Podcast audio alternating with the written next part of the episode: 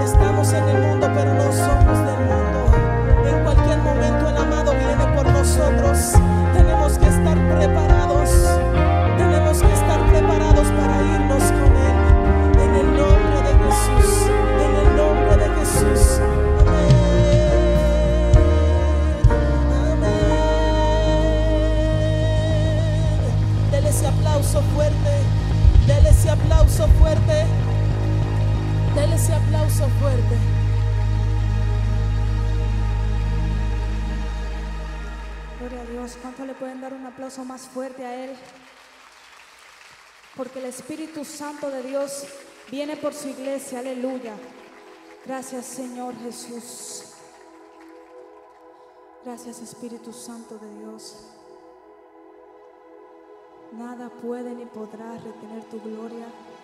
Y las cadenas hoy se rompen porque tú estás aquí en el nombre del Señor.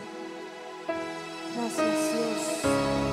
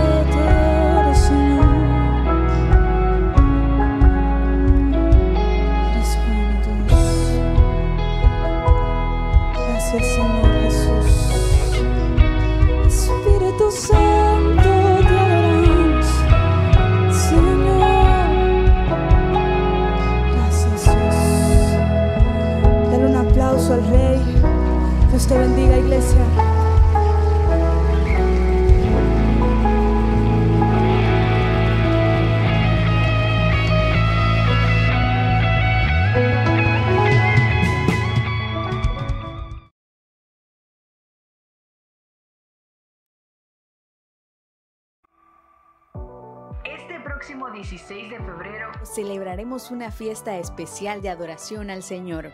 Vino nuevo. Vino Nuevo. Durante este evento tendrás la oportunidad de servir por primera vez en el ministerio de acuerdo a los dones que Dios te ha entregado. Si ya eres bautizado y miembro oficial de nuestra iglesia, ha llegado tu momento.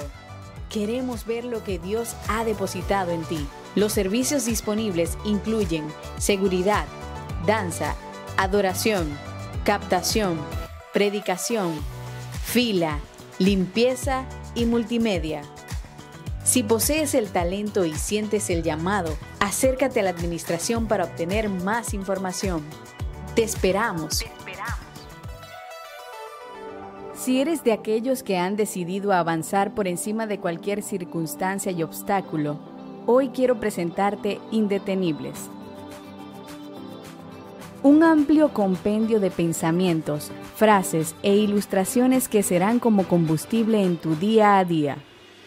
Escrito por la pastora Yesenia Ten, en Indetenibles encontrarás 365 reflexiones orientadas a servirte de inspiración y guía mientras avanzas hacia la conquista de lo que Dios ha trazado para ti. Vuélvete indetenible.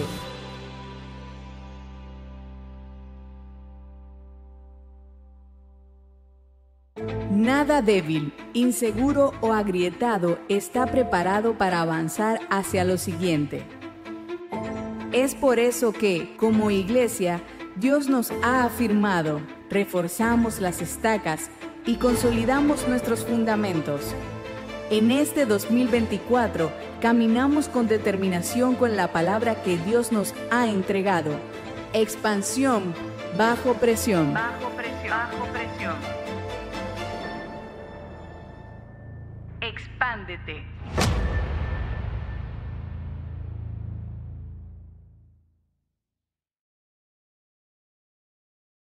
Te estaba diciendo, Isa, mira, al principio de año, siempre a la gente como que le gusta comprar libros, libretas, eh, lapiceros, marcadores, o sea, todo. La gente incluso se compra una Biblia nueva para empezar el año. Y cuando tú le preguntas al final del año qué hiciste, se quedan en Génesis. O sea, nosotros tenemos que ver cómo llevamos todas esas metas hasta el fin de año. ¿Qué libro tú estás leyendo este mes? Bueno, precisamente que me preguntas sobre el libro de este mes, Joana. Yo estoy leyendo el libro Indetenible y en este algo que me llamó mucho la atención y es una parte que dice que cada inicio de año suele ser visto por la mayoría de nosotros como una oportunidad para conquistar nuevos niveles, alcanzar nuevas metas, superar obstáculos, dejar malos hábitos, entre muchas otras cosas. Y esto no solo es el deseo nuestro, sino también es el deseo de Dios, quien en cada comienzo de año espera que crezcamos y que nos parezcamos más a Él. ¿Qué tú opinas sobre esto, Joana? Eso está muy fuerte. O sea, la demanda que Dios nos está poniendo este año, más que comprar recursos y tener cosas nuevas, es que nosotros podamos como que alcanzar todas esas metas, porque realmente ya Dios escribió algo de nosotros. Entonces, este año nosotros debemos enfocarnos en crecer, expandirnos y ser todo lo que Dios dijo de nosotros. Entonces, ¿dónde compraríamos más recursos hoy? Bueno, podemos encontrar gran variedad de recursos en la librería Recursos de Vida. Entre estos, libretas, agendas, comentarios bíblicos, libros y todo lo que necesitas para comenzar y finalizar este año bien. Si quieres, podemos ir. Claro, yo necesito un comentario bíblico, entonces vamos para allá.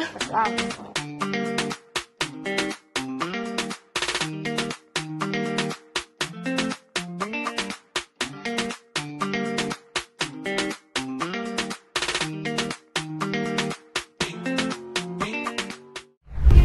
Nos reunimos con corazones rebosantes de gratitud al recordar las palabras sabias de David en Primera de Crónicas 29:14. Pero ¿quién mi soy esposo, yo y quién es Alfredo mi pueblo? Pérez, mío de mi propiedad. El Señor, ¿verdad?, nos ha bendecido. Y pues estamos aquí para poder informarles que nosotros como ministerio, como congregación, estamos sumamente ocupados en buscar respuesta de Dios para todas las necesidades de la congregación. Y sabemos que el sector de los matrimonios, la familia, es un sector que necesita urgentemente que la iglesia se involucre de una manera más activa en todo lo que está pasando. Y por eso, pues a partir de este año 2024 vamos a tener una serie de encuentros más recurrentes y vamos a arrancar con el primero este mes y mi esposo les va a decir cuándo va a ser y los datos, mi amor, para que se puedan integrar. Dios le bendiga, iglesia.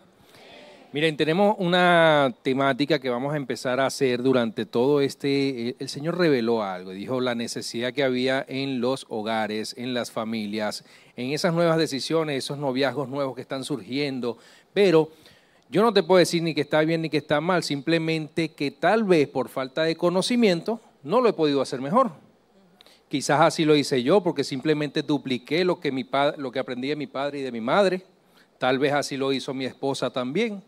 Pero al final Dios nos unió y nos está cada día capacitando y formando y uniendo de una forma que simplemente todo ese conocimiento, toda esa experiencia, queremos depositarla en ustedes, ¿ok?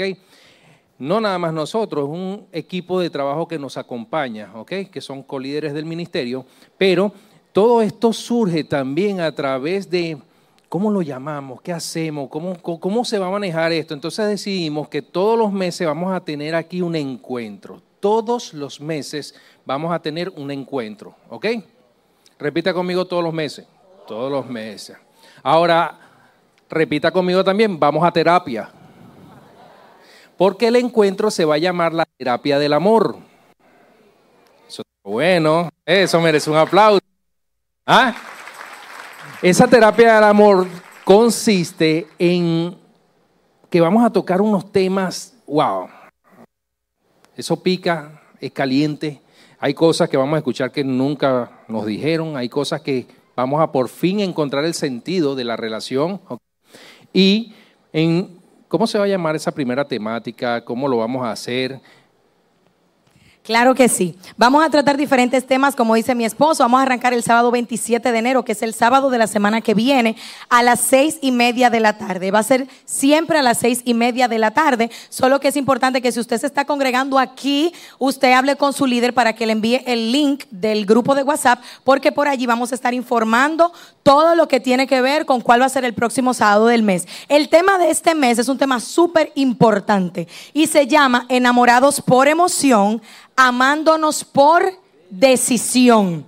Muchos de nosotros tenemos la palabra amor tan prostituida, como decía en el primer servicio, tan manoseada, que la gente le llama amante a una mujer o una relación adúltera.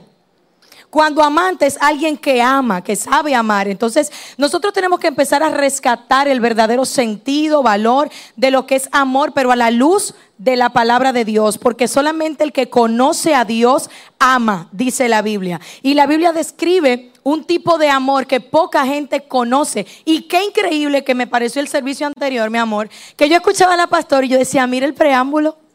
La pastora hablando de los cuatro pilares del amor. Yo decía, mírala a ella con el preámbulo de la semana que viene, sin saber nada de lo que se va a tratar aquí todavía el próximo sábado. Entonces, ahí vemos cómo Dios nos tiene conectados con lo que Él quiere que se haga en esta temporada. Así que, por favor, invita a una pareja amiga, a un hermano que de pronto tenga mucho que no va a la iglesia. No va a ser un culto normal. Es como un encuentro de capacitación, como si fuera un instituto de la familia. Va a ser muy distinto para también tener otra forma de enamorar a aquellas personas que no conocen a Jesús, pero que cuando vengan aquí a través de la restauración que va a haber en sus matrimonios y en los matrimonios de soplo de vida, vamos a empezar a tener mucha gente que se va a acercar a Dios porque vio que en la gente que se está congregando aquí, Dios le ha hecho un milagro en su casa. ¿Cuántos dicen amén?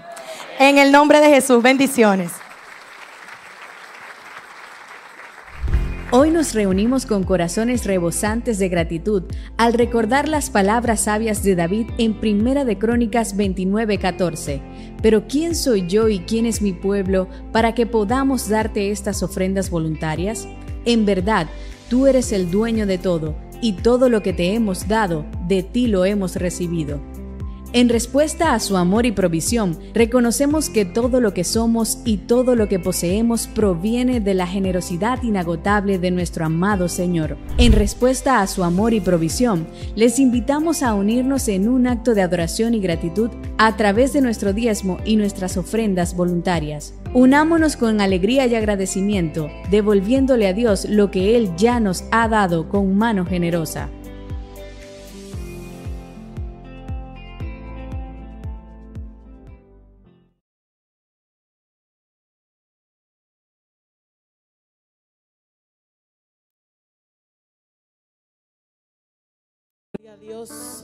Vamos a ofrendar y a diezmar de lo que Dios nos ha provisto. Recuerden que deben quedarse sentados para que las servidoras pasen a recolectar sus ofrendas y luego puede unirse a nosotros a gozarse con esta canción. Amén. Amén. Gloria a Dios. Dios. Yo siento que el Espíritu Santo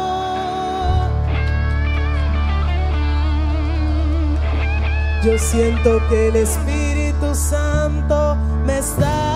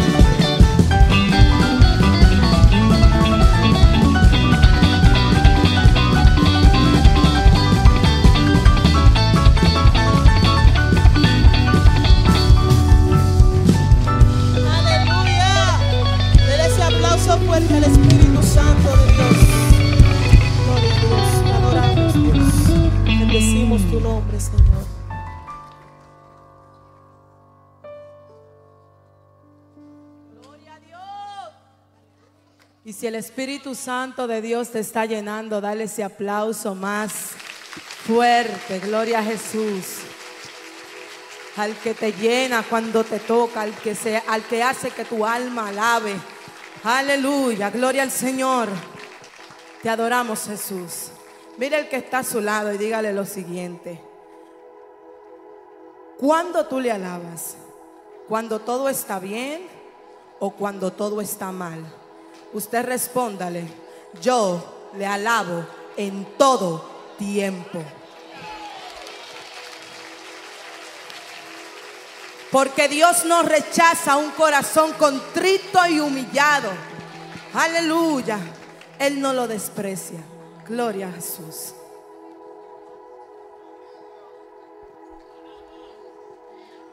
Dios no rechaza oración.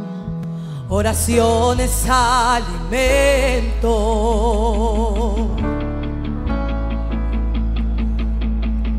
Yo nunca he visto a un justo sin respuesta o quedar en sufrimiento.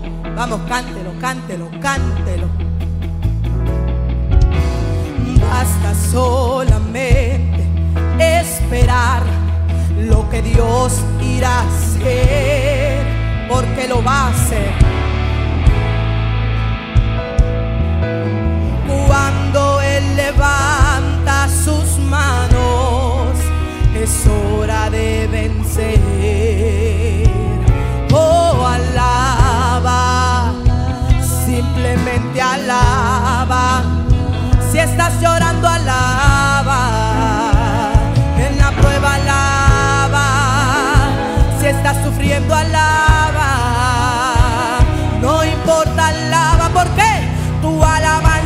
Escuchará. Dios va al frente, abriendo caminos, quebrando cadenas, sacando espinas. Manda a sus ángeles contigo a luchar. Él abre puertas, nadie puede cerrar. Él trabaja para los que confían. Camina contigo de noche y de día. Levanta tus manos, vamos, levanta tus manos y celebra y alaba a Dios. Alaba a Dios. Alaba a Dios. La gente necesita entender cuando Dios está hablando.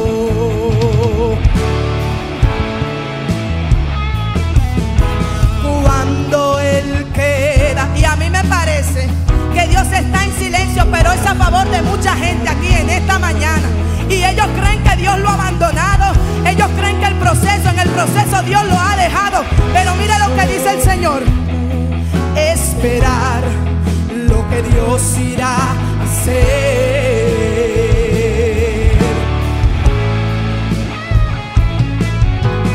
Cuando Él levanta sus manos, es hora de vencer.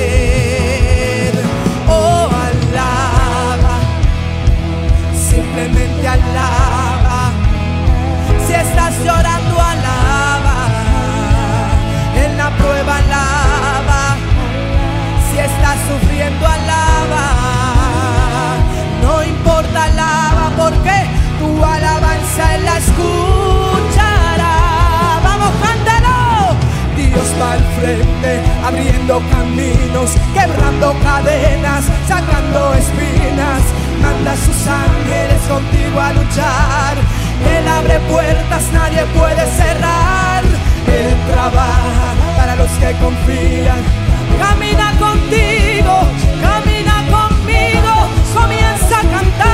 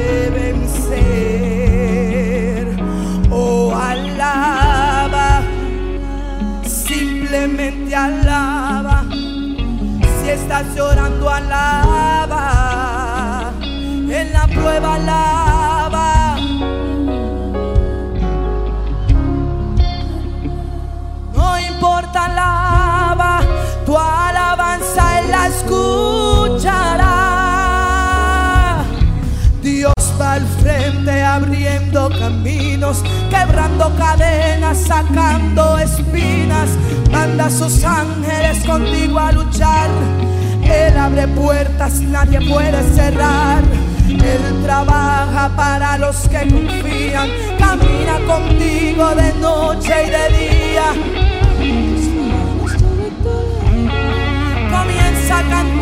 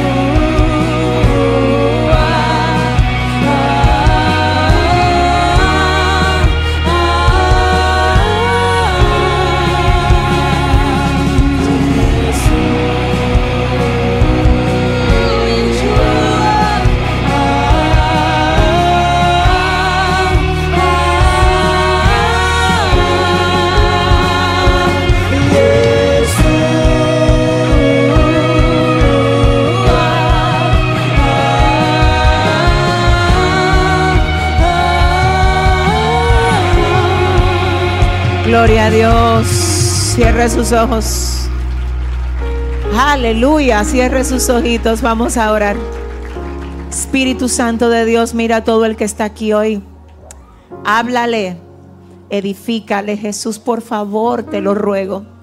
Permite que todo el que llegó hoy hasta este lugar, hasta esta que es tu casa, salga diferente a como entró. Haz lo que solamente tú sabes y puedes hacer y a ti, solamente a ti, Señor, te vamos a dar toda la gloria y toda la honra en el nombre de Jesús.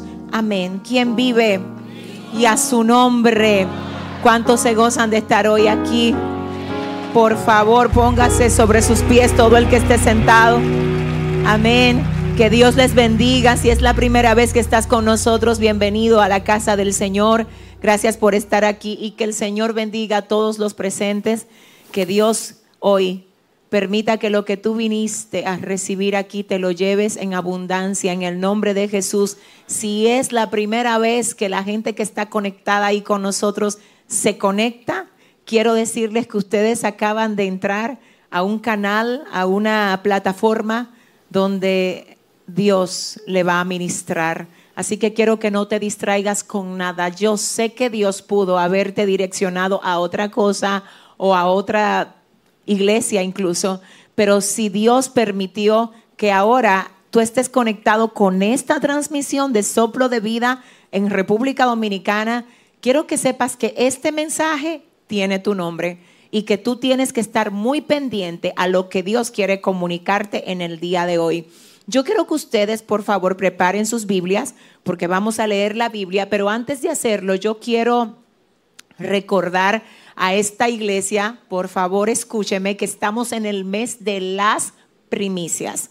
Nosotros cada año, en el mes de enero, tomamos un tiempo de consagración a Dios porque entendemos muy necesario que Dios sepa cuánto estamos en la disposición de buscarlo a Él para que Él guíe todo el resto de nuestro año. Lo hacemos por medio de oración siete horas al día. Esto, ¿verdad? De acuerdo a la comodidad, a la facilidad que cada uno de ustedes tenga para conectarse en esta cadena de oración de acuerdo a la disposición de su horario. Ustedes saben, ¿verdad?, cuáles son los horarios y hemos estado orando. Así que seguimos orando en esta última semana de primicia, siete horas al día. También hemos estado haciendo ayunos los días lunes, miércoles y viernes. Seguimos en esta se- eh, tercera semana de primicia haciendo exactamente eso. Vamos a seguir orando y ayunando, pero la primera semana se trató de buscar a Dios intensamente y solo buscarlo en ayuno y oración. La segunda tuvo que ver con traer un amigo. ¿Cuántos pudieron traer un amigo a la casa del Señor?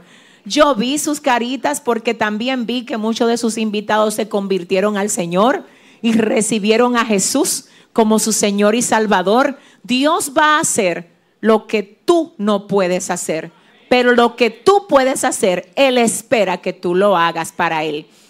Esta es la última semana. Y yo quiero saber si aquí alguien recuerda cuál es el desafío que nosotros tenemos en esta semana. ¿Alguien lo recuerda? La tercera semana tiene que ver con servir a otros con lo que tenemos. Y quiero que usted oiga qué es lo que Dios espera que hagamos en esta semana para cerrar este mes de primicias. Además de orar y ayunar, tenemos tres maneras como podemos responder a este desafío de esta semana.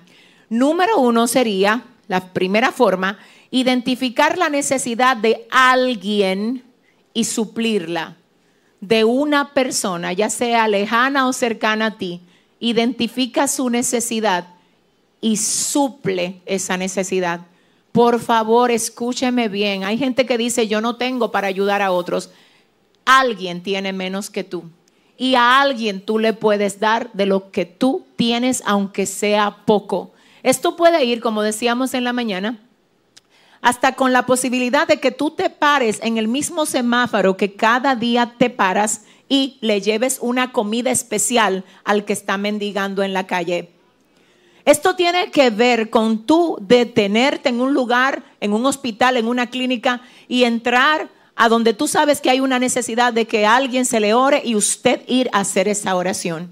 Así que en esta semana vamos a estar identificando la necesidad de alguien y supliéndola. Lo dos que vamos a hacer como desafío es elegir a alguien de la calle para hablarle de Dios.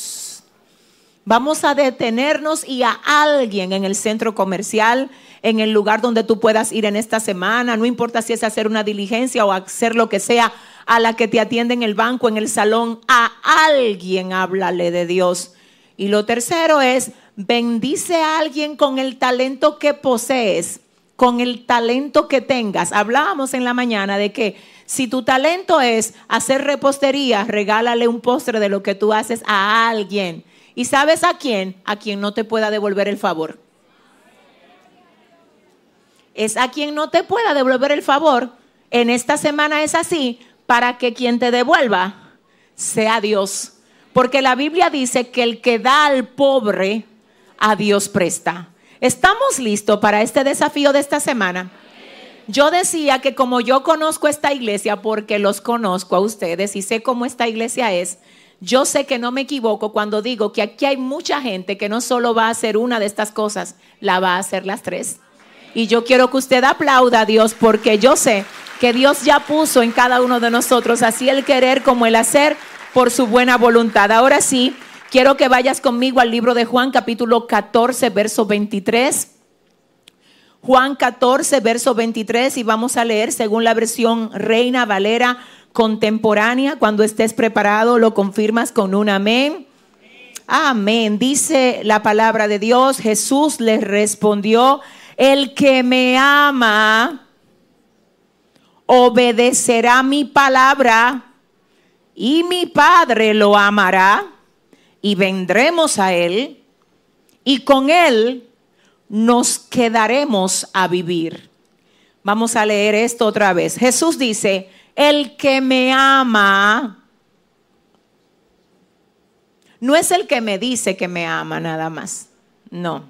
El que me ama, se va a saber que me ama. Oiga, ¿por qué se va a saber? Se va a saber porque obedecerá mi palabra.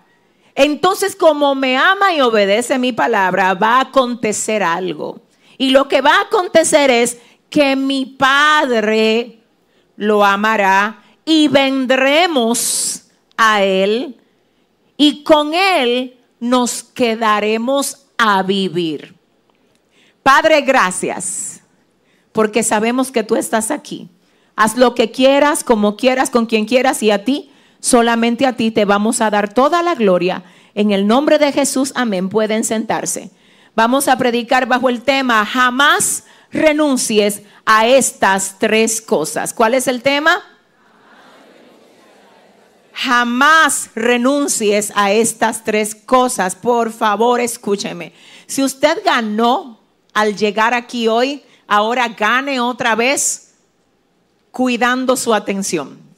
No deje que nada lo distraiga. Repito, el tema es jamás renuncies a estas tres cosas. En la mañana de hoy estuvimos hablando acerca de la importancia de darle lo mejor a Dios.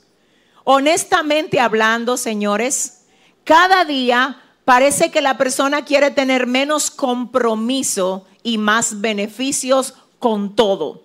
Y esto tiene que ver, cuando digo con todo, es en serio, con todo. La gente quiere trabajar menos y ganar más. La gente quiere más beneficios, menos compromiso. La gente quiere ventaja, pero no quiere responder de manera responsable, valga la redundancia, a eso que le trae ventaja. La gente está tomando atajos para todo. Pero hay cosas que no se dan por medio de atajos. Hay cosas que no se dan por medio de atajos. Y nuestra relación con el Señor es precisamente una de esas. El Señor quiere gente que se comprometa con Él. Y cuando en un mundo que carece de responsabilidad y de compromiso, cada vez más Dios encuentra gente dispuesta a comprometerse con Él, entonces Dios también se compromete con ellos. En la mañana de hoy decíamos que Dios quiere que le demos a Él lo mejor. Y a mí personalmente me preocupa ver cómo en este tiempo, aún en las iglesias, ha entrado la corriente de a Dios no hay que darle ningún sacrificio, porque ya Dios hizo el sacrificio que tenía que hacer por nosotros. Así que Dios entiende que la vida que yo tengo es una vida ocupada, donde yo no tengo mucho tiempo y mucho hago yo con ir de vez en cuando a la iglesia. No es así, no es así. Eso es algo que si se ha edificado en ti debe ser derribado para que lo que Dios tiene contigo se pueda materializar. Dios no quiere relacionarse con nosotros a vapor. No es por atajo. Él quiere intimar con nosotros. Él quiere que nosotros podamos accesar a ese derecho que tenemos de hijos, de hijos, hijos que van y se derraman delante de su papá y le hablan a su papá y le cuentan a él cómo les va. Le hablan a su papá y se deleitan en abrir su corazón ante su papá. No trates a Dios como si fuera una cosa, porque Dios es una persona. Es la persona que más te ama. Es la persona que te ha cuidado hasta aquí. Todo lo que tienes, todo lo que eres es por Él. Él ha sido bueno contigo y te da lo mejor de Él cada día. Así que al Dios que nos da lo mejor de Él cada día, no debemos de darle lo que nos sobra.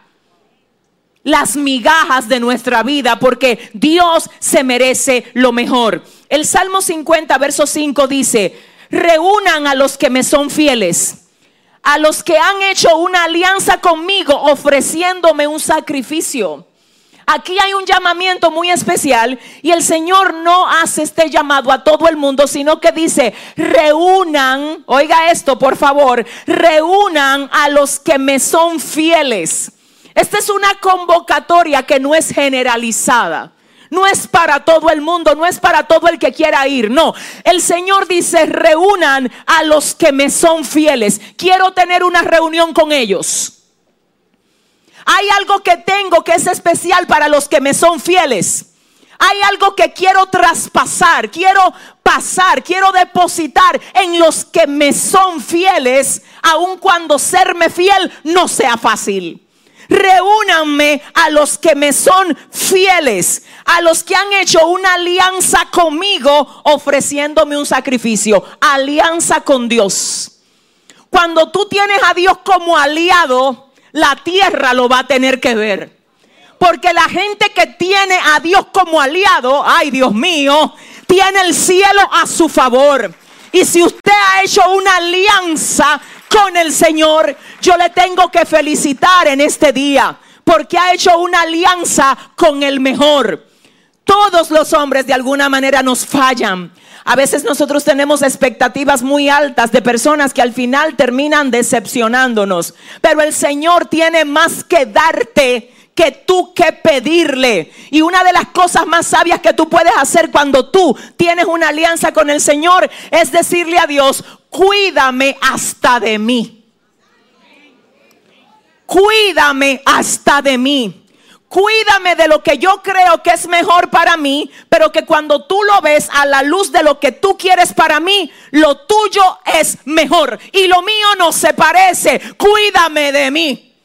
Desbarata eso en mí y haz que se establezca lo que tú escribiste de mí. Quiero una alianza contigo, Dios. Que se sepa hoy aquí que hacer una alianza con Dios es lo más poderoso que un ser humano en la tierra puede hacer.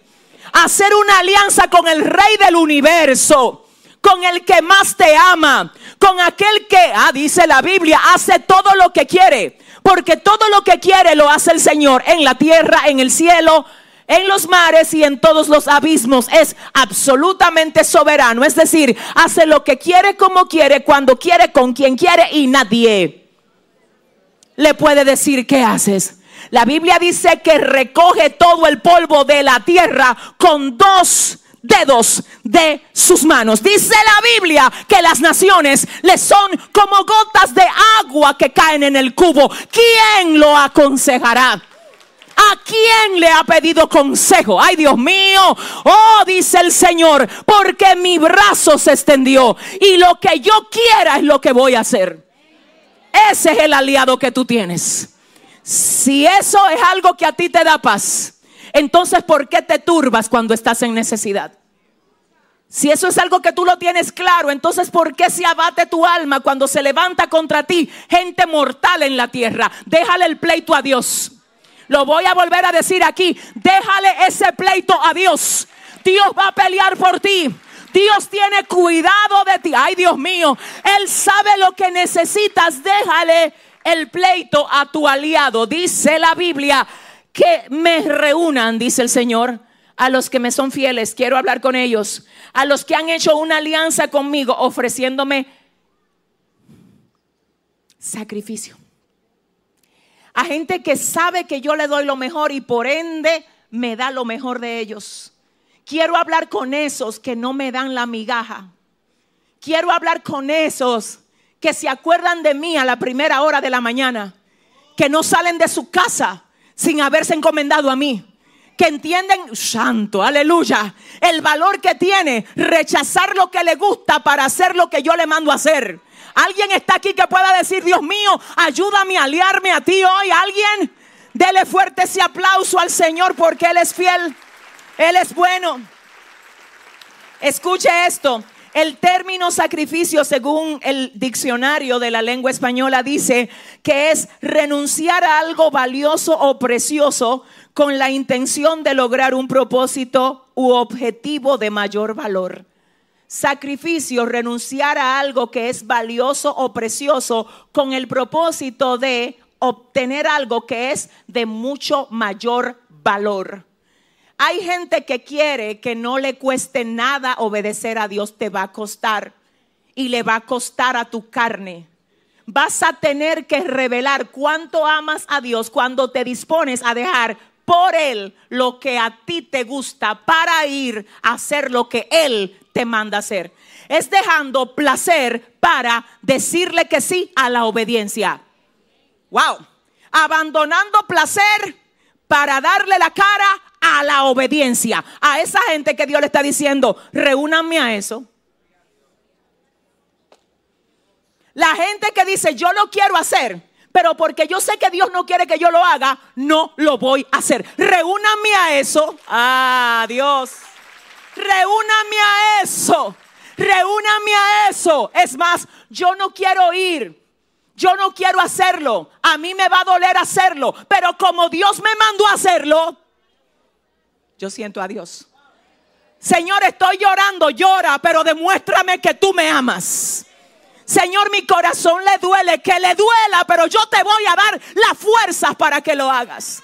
Yo es con ellos que vine a hablar ahora. Porque a esa gente Dios le vino a anunciar, tu victoria está más cerca de lo que parece. Porque no ha sido de balde todo lo que tú has dejado por agradarme a mí, dice el Señor. Y aquellos que han vuelto a caer en lo que Dios en un tiempo le dijo que deben renunciar a eso, te dice el Señor, te estoy persiguiendo. Hay una canción que dice, me atraes hacia ti. ¿La han oído? Tu amor me persigue, ¿verdad? Y mi alma responde, te quiero. Escuche lo que dice esa canción. Tú me estás atrayendo. Tú me atraes. Y dice, tu amor me persigue. Mi alma es la que te responde, mi carne no. Mi carne no. Mi carne lo que quiere discoteca. Mi carne lo que quiere es ir allí con los amigos, con las amigas. Pero mi alma, si yo me voy para la discoteca, me dice que tú buscas aquí. Porque lo que te está bebiendo no te llena. Porque lo que te estás consumiendo no te llena. Ve donde Dios. Ve donde Dios. Tu amor me persigue. Oiga lo que dice. Y mi alma responde. Es mi alma. Es mi alma.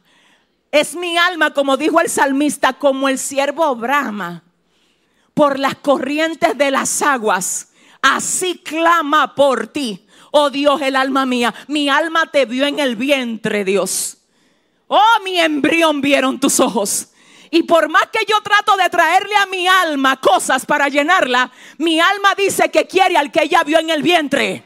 Así que por eso es que como el siervo brama por las corrientes de las aguas, así clama por ti, oh Dios, el alma mía. Y le voy a decir que es lo peor. Lo peor de un paciente no es que esté enfermo, es que crea que no lo está.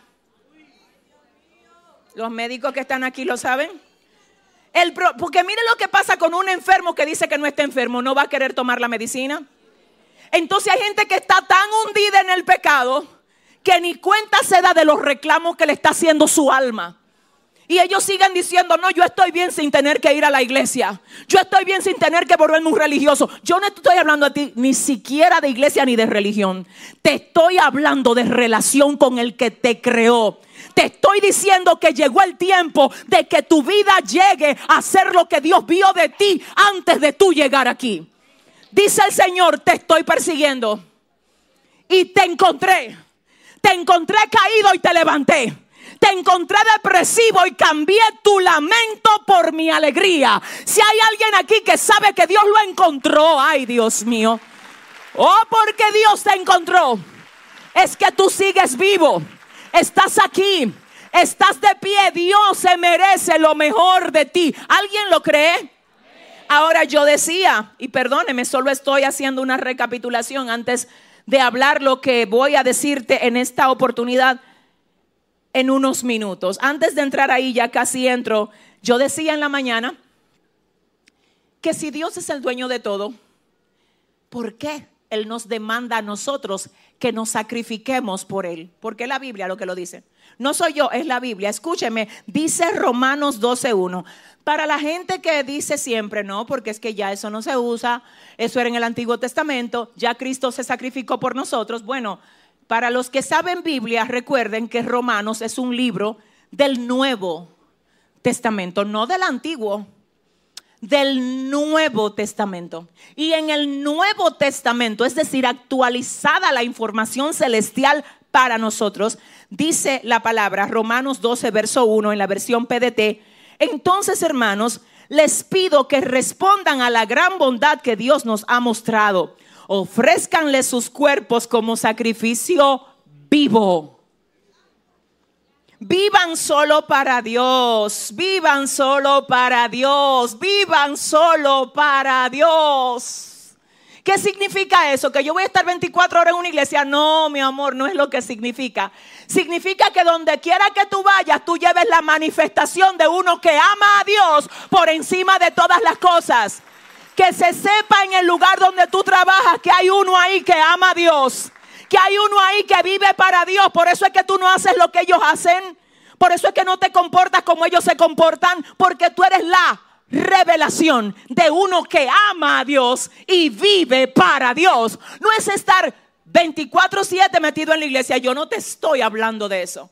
Te estoy diciendo que cuando tú le sirves a Dios de todo corazón, no importa si tú trabajas en un banco o si trabajas en un canal de televisión. No importa si tú eres un médico o si eres uno que arregla camas en un hotel. No importa dónde, si tú, si, tú estás en la gerencia o si tú eres uno de un cargo medio o un cargo de los que ni siquiera están en... Escúcheme, no importa. Lo que importa es que lo que tú haces lo hagas para Dios. Lo hagas de modo que Dios se sienta honrado por cómo tú lo haces, dice Colosenses capítulo 3, verso 23.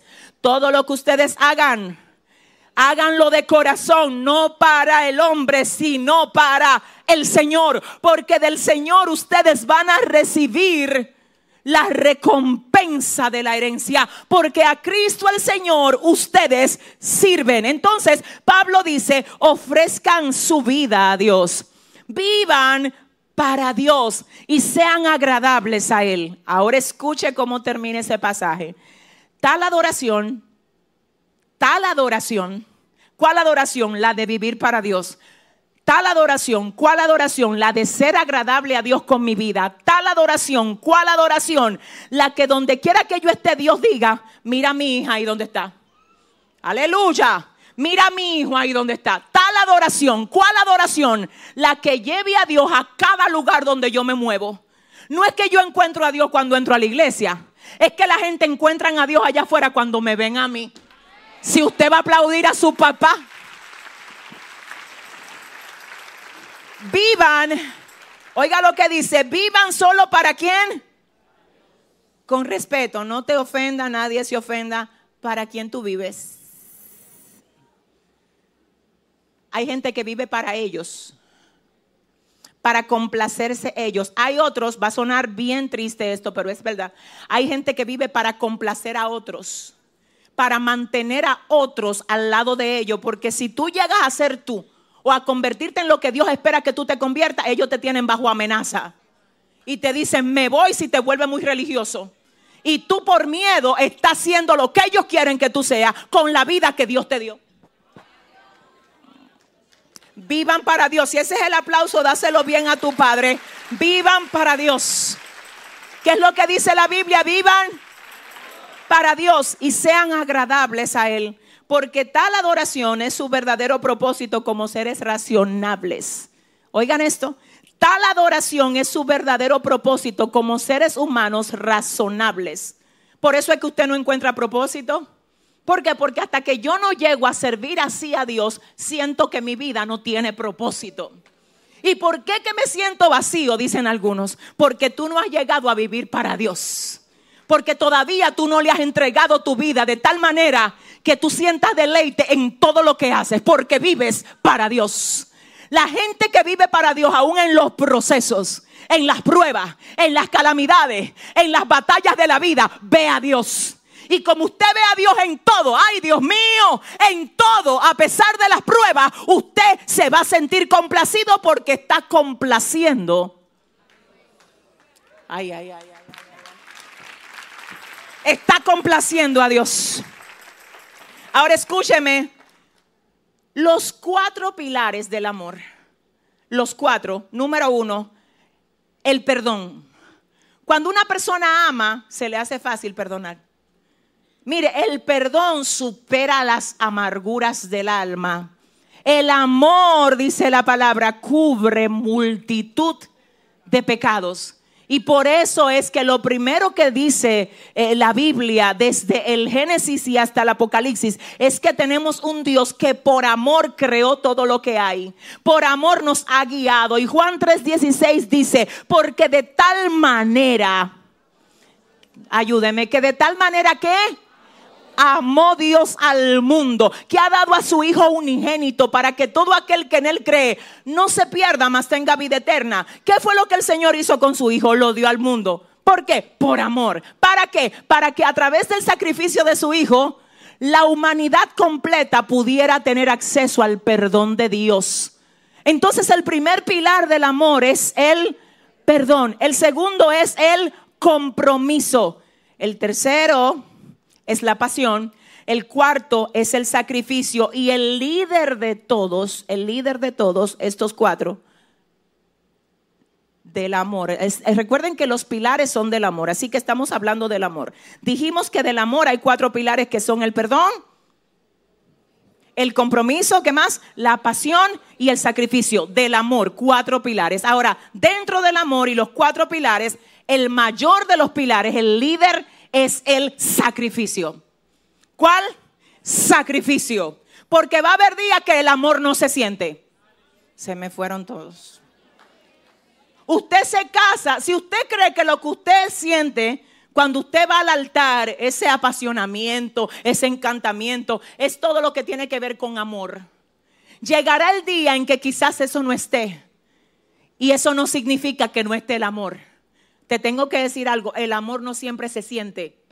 Hay momentos donde va a ser tan probado que tú no lo vas a sentir. Y tú sabes lo que va a tener que responder ahí, el compromiso.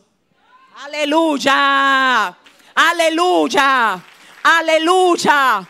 Escúcheme bien, si usted solo va a demostrar amor cuando usted siente, ese amor suyo es muy inestable. No siempre se siente el amor. Y entienda lo que digo. Es más, hay gente que dejó de hacer cosas porque no sentía. Entonces el amor que tiene no es que no está, es que está apagado.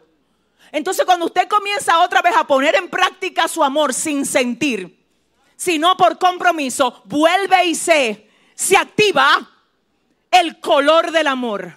Vuelve y florece el amor. Y eso pasa en todas las áreas de su vida. Es más, le voy a decir algo. Hay cosas que usted cree que ya usted no la ama. Por ejemplo, su trabajo.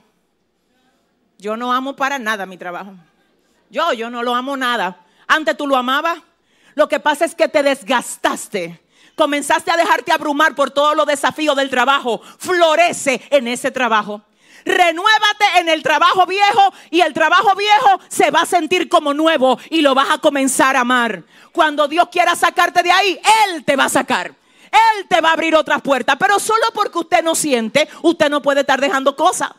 Ay, yo como que siento que ya yo no te amo como amiga. Terminamos esto. Hay amigas que usted la ama muchísimo y hay momentos donde usted siente que usted no la ama nada. Pero es que tú no puedes andar dejando cosas de que porque tú no sientes. Dime qué clase de persona será esa que todo lo que no siente lo deja de hacer. Hoy dice el Señor, quiero que tú te levantes con el nivel de compromiso que hace, que aunque tú no sientas, tú estés donde tienes que estar y resistas lo que sea que tengas que resistir. Eso se llama compromiso. Aleluya, aleluya. Pero estamos hablando, ay Dios mío, de lo que es el sacrificio que Dios espera que hagamos por Él. Y finalmente en esa dirección quiero decirle algo, el sacrificio es una demanda de entrega y un nivel superior que cuando Dios lo pide a alguien es para devolverle más de lo que entregó. Abraham le dijo, dame a Isaac. Después que lo ofreció, no porque Abraham lo mató, sino porque lo ofreció en su corazón, Dios por Isaac le devolvió a Abraham una nación. Cuando Dios te dice, dame algo, no es porque Él lo necesita. Es porque está buscando una excusa para darte a ti más de lo que ya te dio. Ay, sí, ese es el aplauso. Sí, ese es el aplauso. El sacrificio, el sacrificio y el dar a Dios generosamente es la manera más poderosa de vencer la idolatría y el materialismo. Todo lo que a ti te cuesta darle a Dios es porque te domina. Lo que a ti te cuesta darle a Dios, yo, darle mi tiempo, yo tengo muchas cosas que hacer, te está dejando dominar por el tiempo. Yo darle a Dios mi dinero, yo creo que no, que la iglesia no lo necesita. Tú no estás entendiendo lo que es expansión de reino. De hecho, en este año la iglesia Dios va a hacer algo con ella. ¿Por qué? Porque vamos a levantar la ciudad refugio y porque Dios nos va a ayudar a expandir esto. Porque ya esto se llenó y Dios va a seguir trayendo familias aquí. Y hay gente a la que Dios le está diciendo, ¿quieres participar en lo que estoy haciendo en mi reino? Pero hay gente que dice, no, la iglesia, la iglesia, la iglesia roban. Dice el Señor, no te pongas a comparar todo lo que tú oyes por ahí con lo que tú ves que yo estoy haciendo aquí. Y oye lo que pasa cuando usted dice, yo no quiero ser parte de eso. Dice Dios, yo no lo necesito.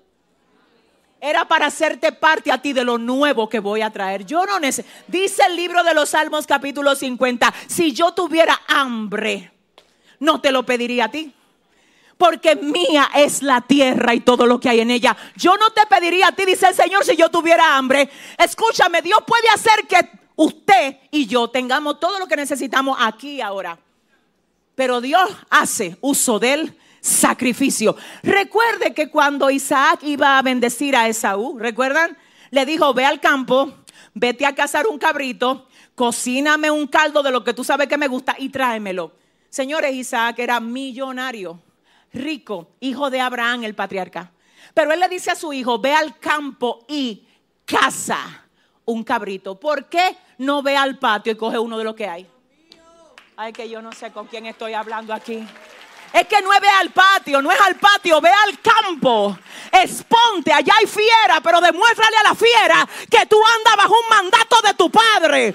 Si ese es el aplauso, dáselo mejor al Señor. Ve al campo. Ve al campo. Dice el Señor, no me cojas atajos, ve al campo. Ve al campo y caza un cabrito y cocínalo y tráelo. Número uno, Rebeca sabía cocinar. Porque al final lo que Isaac terminó comiendo se fue del caldo que hizo Rebeca, no Esaú. Rebeca sabía cocinar, pero le dijo el Señor a Esaú, prepáralo tú, Cásalo tú, tráelo tú, porque la bendición es para ti. Ay, ay, ay, ay, ay, ay, ay, ay, ay. Dame un segundo, espérate. Hay gente que quieren que le casen el cabrito, que le cocinen y que también se lo lleven, pero ellos quieren recibir la bendición. Entonces dice el Señor, no, escúchame, ve al campo, casa, cocina, trae. Y yo te voy a bendecir. Vamos a romper ese diseño de ora por mí, ayuna por mí. esto- no, no, no, no, no. Dile a tu vecino, vete al campo. Vamos, dile a cuatro, dile, vete al campo. Casa, trae, aleluya. Ve al campo, cocina y trae. Se tiene que romper esa mentalidad de que a Dios no, de que Dios entiende. Dios quiere lo mejor. Yo siento la gloria. Hay gente aquí, le voy a decir algo fuerte ahora. Hay gente aquí que está viviendo de la misericordia de Dios. Y claro, eso es lo que te sostiene. Pero no es lo mismo nada más vivir por misericordia que que Dios diga, reúnanme a los fieles. Reúnanme a la gente fiel mía. A los que hicieron alianza conmigo por medio del sacrificio. Voy a volver a decir, cuando Dios a ti te está diciendo, dame más de tu tiempo, dáselo. Es a ti que te conviene. Él no te está quitando. Él te está diciendo, ven, vamos a hacer una alianza. Cuando Dios te está diciendo, dame tu talento. Ay, Dios mío, dáselo. Porque todo lo que tú pones en la mano del rey se va a multiplicar. Escucha iglesia, Dios mío, siento a mi padre. Cuando la reina de Saba fue a ver a Salomón, le llevó especias, le llevó esencias, le llevó oro y Salomón los recibió. Cuando un rey recibe algo, bíblicamente hablando, según el original, la, cultura bíblica, un rey recibiendo algo es la prueba de que te va a dar más de lo que recibió de ti. La reina de Saba se muda allá unos, unos meses, dice que alrededor de seis meses duró en el palacio de Salomón y le llevó muchísimas cosas a Salomón. Y Salomón dijo, ah, reina, muy bien, gracias por tus regalos. Después Salomón dijo, pero tu regalo no me va a opacar a mí. Así que reina, gracias por el oro, gracias por el incienso, gracias por todo. Ahora, vengan acá, ábranme los tesoros míos para que la reina tome de mis tesoros todo lo que ella quiera. Dame un segundo. Si eso fue Salomón, es que yo necesito hablar con 10 de los que llegaron aquí. Tú sabes, hay gente que le ha dado lo mejor de ellos a Dios y Dios te los recibió. Dios ha visto el esfuerzo que tú haces cuando oras de madrugada, aún con sueño. Dios ha visto el ayuno que tú haces aún cuando tu estómago te está demandando comida. Dios ve que tú vienes a la casa de Él aún cuando los amigos te están invitando a comer. Y la familia te está diciendo, ¿y cómo es que tú hasta el domingo estás metido en la iglesia? Tú le dices, lo que pasa es que yo tengo un pacto. Yo estoy bajo alianza. Alguien está bajo... ¡Eh! Si usted está bajo alianza, dele la gloria al Rey de Reyes y Señor de señores. Dice el Señor, yo te vi a ti escribiéndole por WhatsApp al que te dijo, yo quiero desayunar contigo, que tú le respondiste después que yo salga del servicio. Ese mensaje no lo leyó nada más el primo tuyo, también lo leyó el Señor. Los ángeles lo aplaudieron. La gente que tiene alianza con Dios, que se prepare. Que Dios honra a quienes, a quienes le honran. Así que el primer, escucha el mensaje, jamás renuncies a estas tres cosas. El primer punto o la primera cosa a la que tú no debes jamás de renunciar es a tu disposición de darle a Dios lo mejor de ti. Que esto no salga de aquí, por favor, no. No, que no, usted no lo diga a nadie. Pero le voy a decir algo. Dios no quiere cosas que a usted no le cuesten algo. Es más, David lo sabía.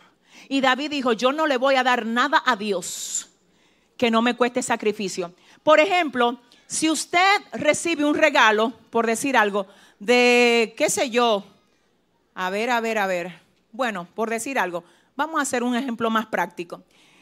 Si tú en un mes importante de tu proyecto de trabajo, tú dices, wow, en el mes de marzo a mí en mi empresa me va muy bien. Porque en ese mes hay muchísimos clientes que yo tengo, me compran, me llaman, importaciones, exportaciones, no sé qué, ta, ta, ta, ta, ta. Y viene Dios y te dice, mi amor, ven acá.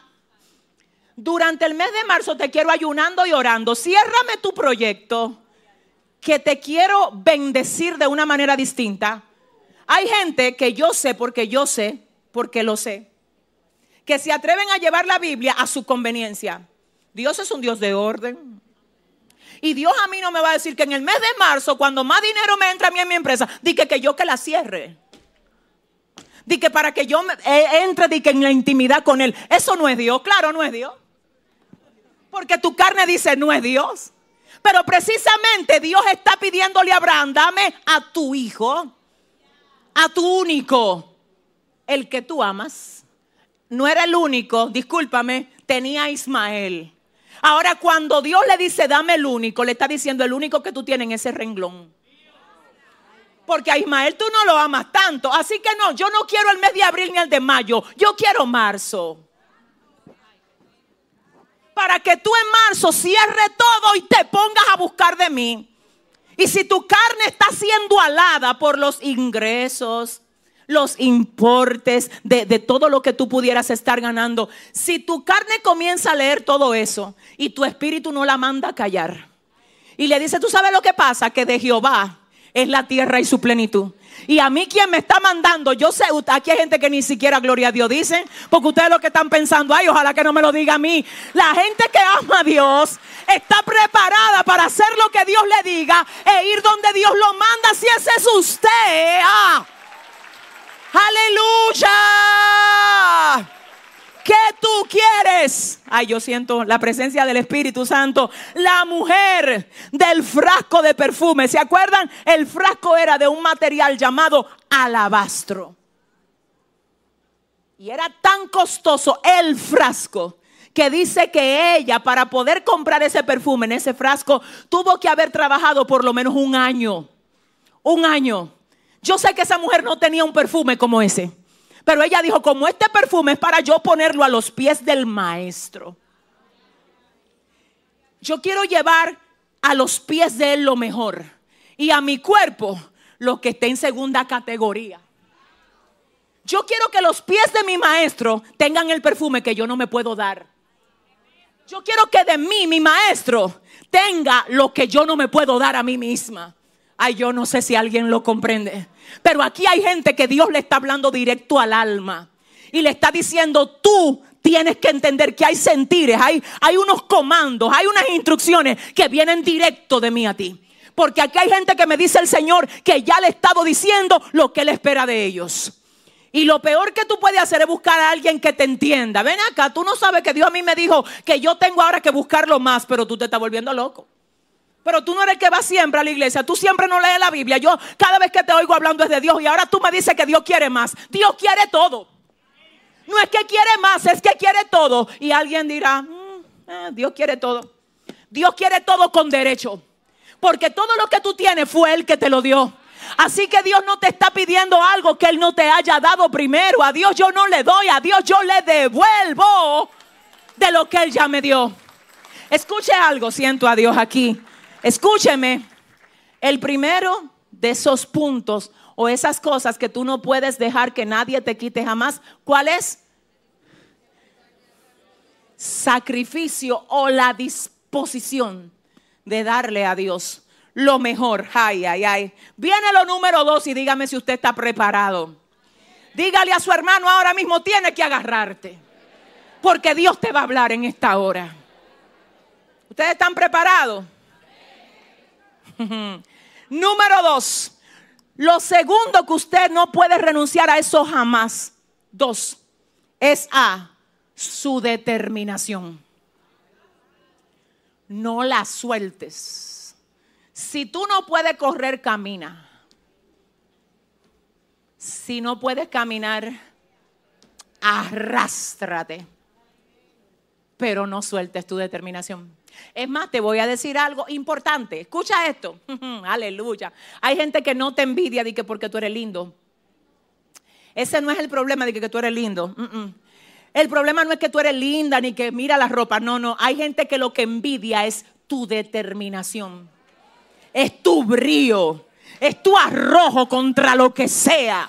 Eso es lo que no te pueden quitar. No lo cedas. No lo cedas.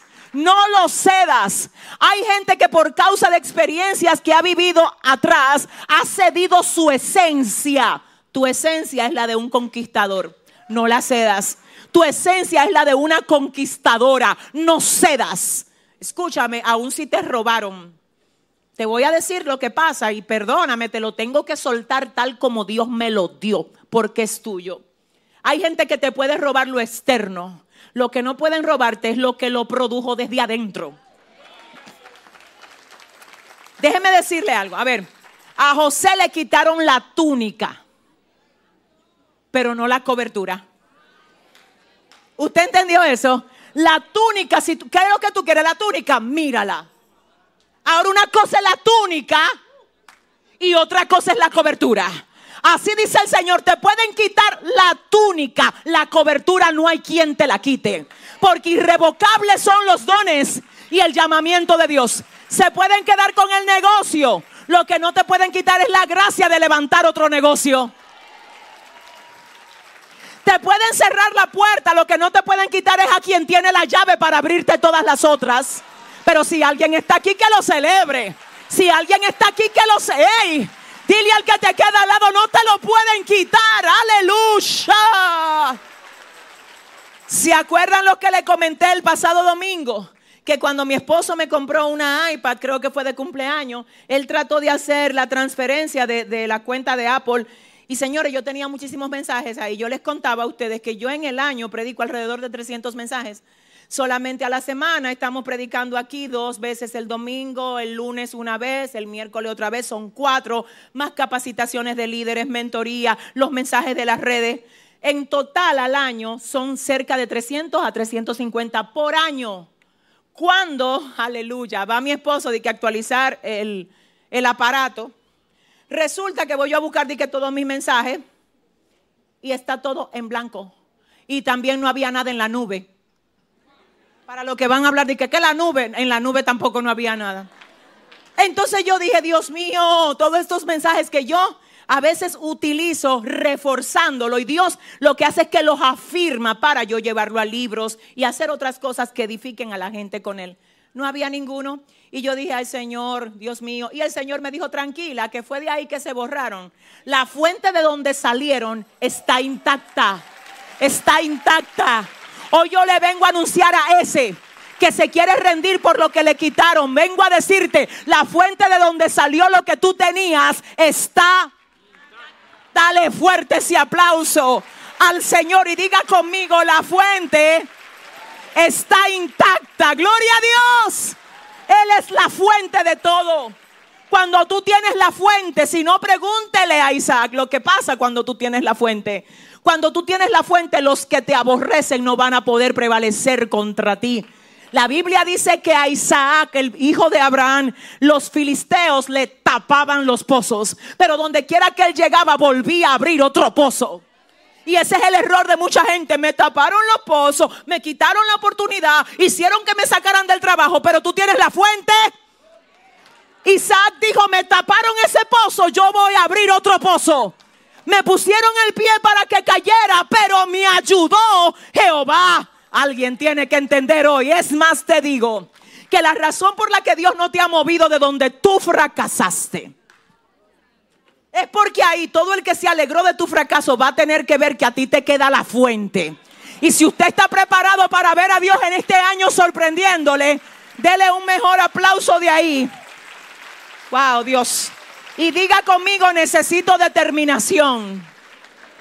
La determinación la podemos ver en diversas partes de la Biblia y una de las principales es esta. Anótelo. Primera de Corintios 9, 24 al 27, donde dice, no sabéis que los que corren en el estadio, todos a la verdad corren. Quiero que usted oiga. Anote el texto, Primera de Corintios 9, 24 al 27 dice, no sabéis que los que corren en el estadio, todos a la verdad corren, pero uno solo se lleva el premio. Corred de tal manera que lo obtengáis. Número uno, dice, dejen de estar corriendo por correr. Corran para ganar. Déjate de estar viviendo para vivir. Vive para dejar una referencia en tu familia. Que los sobrinos tuyos todos tengan que decir, yo quiero ser como mi tío.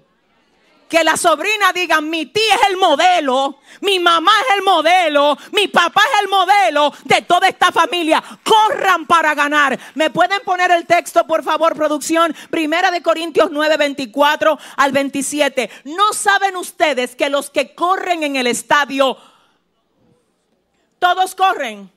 Ah, no, pero yo estoy bien porque yo estoy corriendo. No es que estoy corriendo, es que corras para ganar. Yo te voy a decir algo, déjate de estar desaprovechando la oportunidad que Dios te da por medio de lo simple, de lo pequeño. Cosas pequeñas hechas en la mayor dimensión de la excelencia te promueven. No digas voy a esperar a hacer algo grande para hacerlo bien. Hazlo bien ah, desde ahora. En lo pequeño que tú puedas estar haciendo. Si tenemos el pasaje listo, por favor me lo ponen. Si no, anótelo y es solamente porque hay algo aquí que no quiero que usted deje de ver. Dice, ustedes no lo saben, que los que corren en el estadio, te voy a decir algo, los que corren en el estadio están mejor que los que están en su casa. Porque por lo menos llegaron al estadio. Ayúdame a predicar esto. Porque espérate, tú me excusas, pero hay gente que ni al estadio llegó. Aleluya. Así que llegar al estadio ya es una bendición, es una victoria llegar al estadio. El problema es que si yo llegué al estadio, yo no llegué a sentarme como espectadora, solo porque estoy en el estadio, voy a correr. Ahora el problema no es ni siquiera llegar al estadio, ni siquiera llegar al estadio, ni siquiera llegar. Ahora es correr, pero ahora no es ni siquiera correr. Ahí está, vamos a verlo juntos. Ustedes no saben que los que corren en el estadio, todos, ¿cuántos? todos, hay gente que está en el renglón de todos. Y Dios hoy lo quiere sacar de ese nivel de todos para llevarlos a los que se llevan el premio. Voy a profetizarlo sobre ti en esta hora. Se rompe el ciclo de fracaso en tu vida. Y desde hoy Dios te saca del renglón de todos para llevarte a ser de los que ganan el premio. Alguien dice amén, lo recibo. Pero veamos lo completo. No sabéis que los que corren en el estadio, a la verdad corren, ay, ay, ay, ay, pero uno solo se lleva el premio. Te voy a decir en qué tú estás corriendo. Tú no estás corriendo para competir conmigo, ni para competir con el hermano que se sentó a tu lado. Tú eres tu propia competencia. Ay, ay, ay, ay, ay. Te voy a decir con qué tú estás compitiendo. Escúchalo para que lo entiendas. Te voy a decir con qué tú estás compitiendo. Tú estás compitiendo con una parte de ti que se quiere acomodar a lo cómodo. Con ese, ese es tu primer contrincante, a ese que tú tienes que romper. Al que quiere la mediocridad, no la excelencia. La excelencia cuesta. Mi amor, mi vida, escúchame, la excelencia cuesta, te va a costar tu peor contrincante es la parte de ti que quiere lo fácil.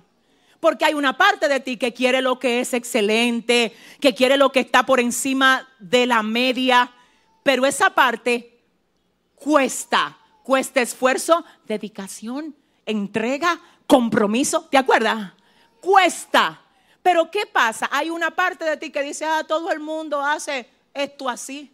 Es que por eso es que está dentro de él todos. Porque verdad, todo el mundo, la mayoría de gente quiere atajo, pero tú no. El que quiere atajos va a tener que tener una cosecha coherente a su siembra. Entonces la gente de los atajos luego comienza a comparar su cosecha hecha por atajo. Es que, es que, óyeme, con la cosecha de aquellos que no tomaron atajos. Perdóname, quizá yo puedo sonar un poquito distinta a lo que tú muchas veces oyes por ahí, pero sí, vale la pena formarte. Vale la pena tú ir a una universidad. Vale la pena que tú estudies la palabra a profundidad. Vale la pena que vayas al seminario bíblico. Vale la pena que te sientes a aprender de alguien. Vale la pena que hagas esfuerzos que te cuestan. Hay un dicho en inglés que dice, el trabajo duro paga para siempre. El trabajo duro paga para siempre. Esfuerzos, esfuerzos. En toda la Biblia vemos gente que se esforzó y mire, el hecho de que se esforzaran trajo a ellos grandes recompensas de parte de Dios. ¿No saben ustedes que los que corren en el estadio todos a la verdad corren, más uno solo se lleva el premio? Corred. De tal manera que lo obtengáis. Oiga esto, corred de tal manera que ustedes venzan al contrincante que ustedes tienen. ¿Quién es el que quiere hacer las cosas de modo mediocre? Y el que quiere estar dentro del renglón de todos. Corran de tal manera que obtengan el premio. Ay, Dios mío. Corran de tal manera que lo obtenga. Todo aquel que lucha, de todo se abstiene. Ellos a la verdad por, ¿qué? Recibir, ¿qué? Una corona corruptible, corruptible que se corrompe, se pudre. Una corona de laurel era lo que le daban antes a los atletas. Pablo dice, eso es lo que le dan al que gana. Una corona de laurel. Pero ustedes, ustedes, nosotros estamos detrás de una que no se corrompe. De una que es eterna, una incorruptible. Así que yo de esta manera corro. No como a la aventura. Hello. No es correr, es saber para dónde voy. Ay, ay, ay, ay, ay, ay, ay, ay, ay, ay, si le vas a dar al Padre ese aplauso. No es que ando corriendo, es que sé detrás que voy, detrás de qué es que voy. Así que yo de esta manera corro, no como a la aventura, de esta manera peleo. Pero ¿cómo peleo? No como quien golpea el aire, sino que golpeo mi cuerpo y lo pongo en servidumbre. No sea que habiendo sido heraldo de muchos, ¿verdad? Yo mismo venga. Pregúntale a tu hermano, ¿cómo tú estás corriendo? Dile, dile, con respeto, dile, ¿estás corriendo para ganar o estás en el renglón de todos? Yo quiero que los que están corriendo para ganar ahora digan, voy por mi corona en el nombre de Jesús. Determinación. Dígalo más fuerte conmigo. Determinación. ¿Cuál es el segundo punto? Y con el tercero terminamos. A ver, antes de entrar al último, ¿cuál fue el primero? Muy bien, sacrificio. ¿Y el segundo? Se oye muy bonito cuando a ti te llaman al final en la graduación. Fulana de tal, summa cum laude. Desde que usted entra a la universidad, bueno, no todos, pero la mayoría dicen, yo quiero que me regalen el anillo y quiero que mi nombre lo digan y luego ah, exactamente después que digan mi nombre añadan a esto summa cum laude. Eso está perfecto, eso no es malo, eso está bien. Porque si tú no lo estás usando para inflar tu ego, sino para tú poder predicar con esto, para decirle a la gente de allá afuera que los evangélicos no son mediocres, son gente que también sabe representar a Dios en el lugar donde Él los pone. Amén. Perdóneme que le voy a decir algo. La gente de Dios tiene que servir a Dios en su casa, en su iglesia, pero tiene que representarlo allá afuera. Tiene que representarlo en su trabajo, en su oficio, tiene que representarlo en su casa, en medio de sus amigos. Los cristianos deberían ser los mejores administradores, los mejores estudiantes, los mejores empleados, los mejores que trabajan en medios de comunicación, los mejores. No es que estemos compitiendo con el mundo, es que la Biblia dice, ustedes tienen la mente de Cristo, del gran artista, del que todo lo hizo. Si el Señor, el creativo número one, número one, dije, está dentro de ti, entonces usted tiene que darle cátedra a todo lo que no tienen a Dios. Si ese aplauso es para Él, dele. Dele mejor el aplauso al Señor. Ay, Dios mío. Termino con lo último. Lo último es algo que, mire, le voy a decir algo. Yo le voy a decir algo a ustedes. Yo quiero pedir un favor muy importante a todo el que está oyendo este mensaje aquí y allá. Necesito que tú oigas algo, mi vida, mi corazón. Está bien que tú te identifiques con alguien, que tú admires aquí, que tú admires al otro. Pero todo el que tú vas a seguir para decir Dios me habla a través de esa persona, tú vas a tener que darte cuenta de dónde que te está hablando. Porque no es lo que yo crea, lo que yo tengo que estar hablando, es lo que la Biblia dice. Y hay gente que ciegamente sigue a cualquiera. Entonces, como lo sigue ciegamente, solo porque fulano el que yo sigo o fulana la que yo sigo dijo, yo entonces lo hago, lo creo, lo, lo- yo casi, mire, yo pongo mi cabeza porque fulano lo dijo. No es que fulano lo dijo. ¿De dónde sacó lo que dijo? Tú me excusas, tú ves, pido, ¿sabes? Pero es que tiene que ser fundamentado en la palabra.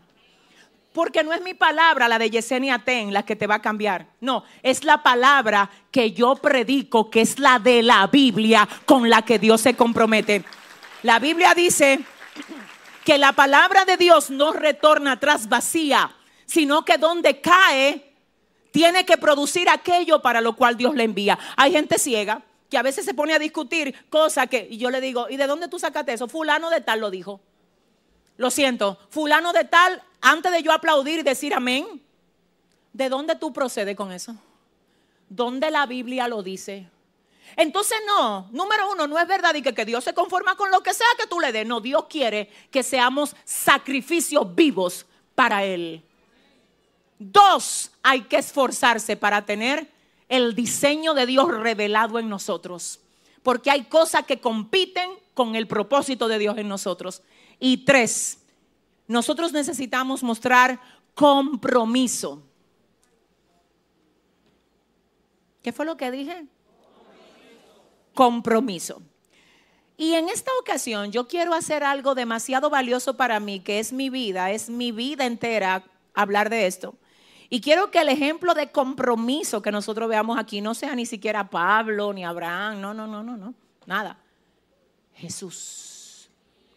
Oiga, ¿por qué? Porque la Biblia dice en Juan 13, 15, yo les he dado el ejemplo para que ustedes hagan lo mismo que yo hago.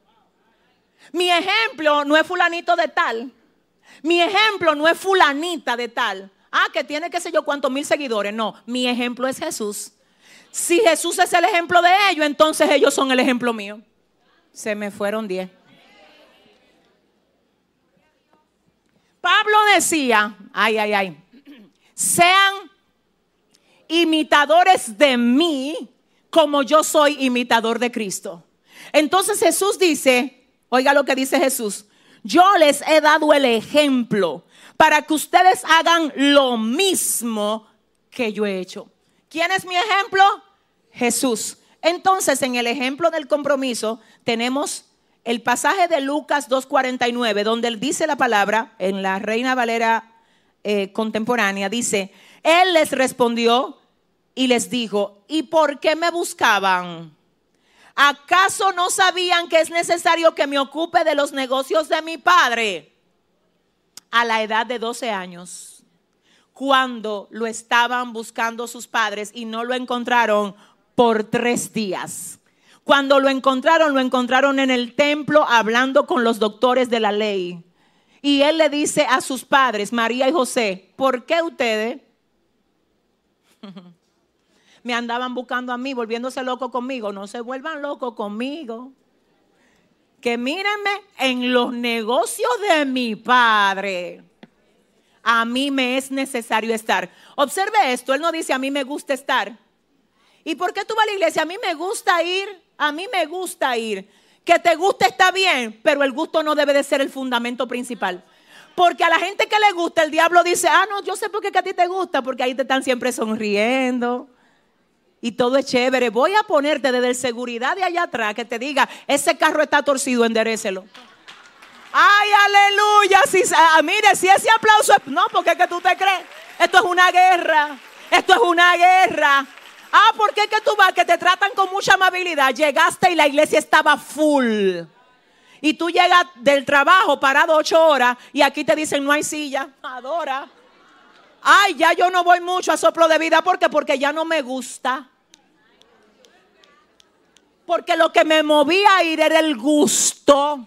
Y está bien que a mí me gusta estar aquí, eso es mi vida. El problema es que a mí no me mueve nada más el gusto, a mí me mueve el compromiso. Y la gente que se mantiene firme son las que le mueve el compromiso. Ay, ay, ay, ay, ay. ¿Y por qué ustedes andaban buscándome? Miren, le voy a decir algo. En los negocios de mi padre. Tú sabes algo, hay gente que en tu casa no te dicen nada de lo que yo te voy a decir, pero yo sí te lo voy a decir. Hay gente que se cogen tan en serio porque ellos no te lo dicen para no afirmar eso en ti. Porque yo dice, no se le puede afirmar más ya lo que está haciendo porque aten loco. No, tranquilo. Pero hay gente que sabe en tu familia que cuando tú te desapareces por cuatro y cinco horas, ellos no se tienen que preocupar por ti. Tú sabes lo que ellos dicen a los que llegan a tu casa buscándote. ¿Y fulana dónde está? No, no. No, no, tranquilo, nadie se turbe. Que eso tiene que estar allá metido en la iglesia. ¿Tú sabes por qué? Porque ya tú le dijiste con tu vida. ¡ah! En los negocios de mi padre me es necesario estar. Mira, yo siento la presencia de Dios. Si eso es la gente de tu casa que lo sabe, ¿tú te crees que el diablo ya no te midió las aguas? Y dijo, no hay forma, le quito el trabajo, va a seguir metido con Dios. Si le hago un lío, va a seguir metido con Dios. Es más, hay gente que el enemigo está calculando bien cómo es que lo va a hacer con ellos. Porque ya se dio cuenta que hay gente que mientras más la oprimen, más se multiplican. Y si usted es uno de esos, dele un mejor aplauso al Señor de ahí. Y diga conmigo compromiso. Ay, santo Dios. Segundo pasaje, Juan 6:38. Porque yo no he bajado del cielo para hacer mi propia voluntad, sino para hacer la voluntad de mi Padre que me ha enviado. Yo no he vivido, a mí no me tuvo mi mamá en el vientre nueve meses para yo venir a la tierra a hacer mi propia voluntad. Una vez yo dije algo y la gente, ay Dios mío, mal interpretó eso, qué pena porque lo voy a volver a repetir. Una vez yo dije, escucha lo que pasa, escúcheme. La Biblia dice, el gozo del Señor es mi fortaleza. ¿Cuál gozo? El del Señor. Es el de Dios, no es el que yo busco yo por mi propia cuenta. Vuelvo al punto, a veces la voluntad de Dios a esta carne la va a romper, la va a romper. Entonces, como yo sé que a mí Dios me trae desde los Estados Unidos, ya yo le he contado a ustedes que yo prefería humanamente, humanamente, yo hubiese preferido vivir allá. Y Dios me trae aquí. Hace dos o tres días estábamos allá y estaba nevando. Yo dije, wow, Señor, tú eres tan bueno. Mira cómo tú regalas un día de nieve, porque tú sabes que allá es para el calor que yo voy, 90 grados. Es a, sudar. Pero está bien, Señor, si ahí es que tú me quieres yo, ahí voy a estar. ¿Tú sabes por qué? Porque si a mí me dejan elegir yo de verdad, ¿tú sabes qué me frena a mí? A mí lo que me frena es saber que Dios me quiere aquí. Eso es lo que a mí me frena. Y yo decía en una ocasión, es que yo no nací para estar contenta. Yo nací para hacer que Dios se contente conmigo. Si usted entendió eso, dele mejor el aplauso al Señor. Entonces alguien dirá, ¿cómo así? Es que el que le sirve a Dios tiene que estar contento, contento en Él. Es contento en Él, es con la contentura es de Él. Porque hay gente que se sienten contentos cuando se ponen high. ¿Qué es lo que te pone contento? El licor que consume, la fiesta donde va, lo, la- lo que sea que te inyecte. Eso es lo que a mí no, a mí me pone contenta. El saber que Dios está contento, aunque yo tenga que llorar por causa de eso. A veces hacer sonreír a Dios va a hacer que tu carne llore. Pero cuando tú te conectas en un mismo espíritu con el Santo Espíritu, hay una satisfacción interna que recompensa todas las lágrimas que tú puedas derramar por causa de hacer la voluntad de Dios. Diga conmigo compromiso. Y termino con esto, con el texto que leímos, Juan 14, 23. Jesús le respondió, el que me ama obedecerá mi palabra y mi Padre lo amará. Y vendremos a Él y con Él nos quedaremos a vivir. El que me ama obedecerá mi palabra. Vamos a ver, el que me ama no se va a complacer Él, va a obedecerme a mí. El que me ama, el que me ama obedecerá mi palabra. Entonces, por causa de obedecer mi palabra, mi Padre lo amará. Wow. Y nosotros vendremos a hacer morada con Él.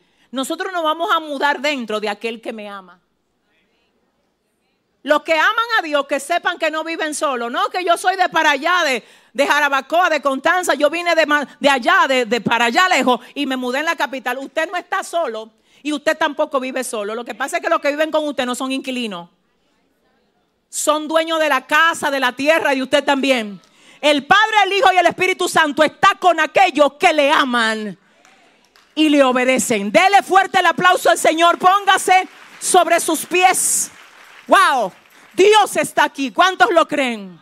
Yo quiero que el ministerio de adoración suba aquí. Yo siento que esta es una tarde de rompimiento. Ay, santo.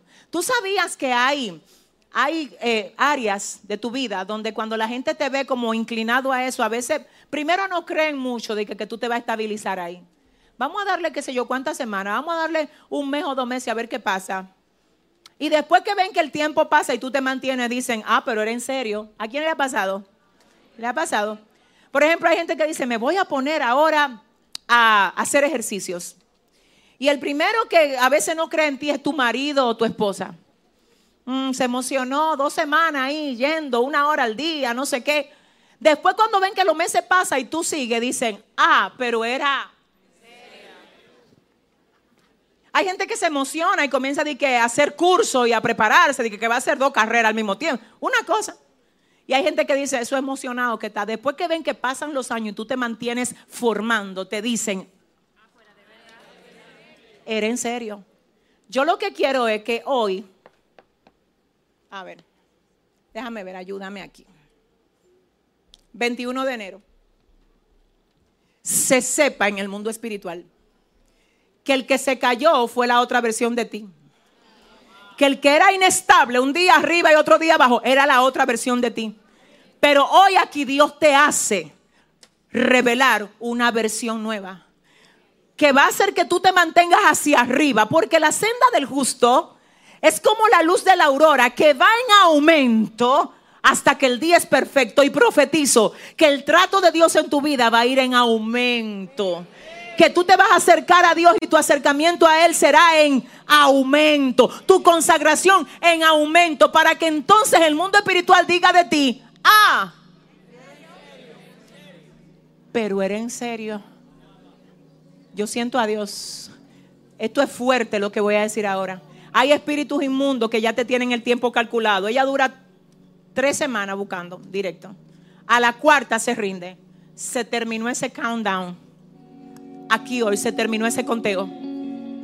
Resiste, resiste porque tu bendición está cuando tú revelas las tres cosas que jamás debes renunciar a ella.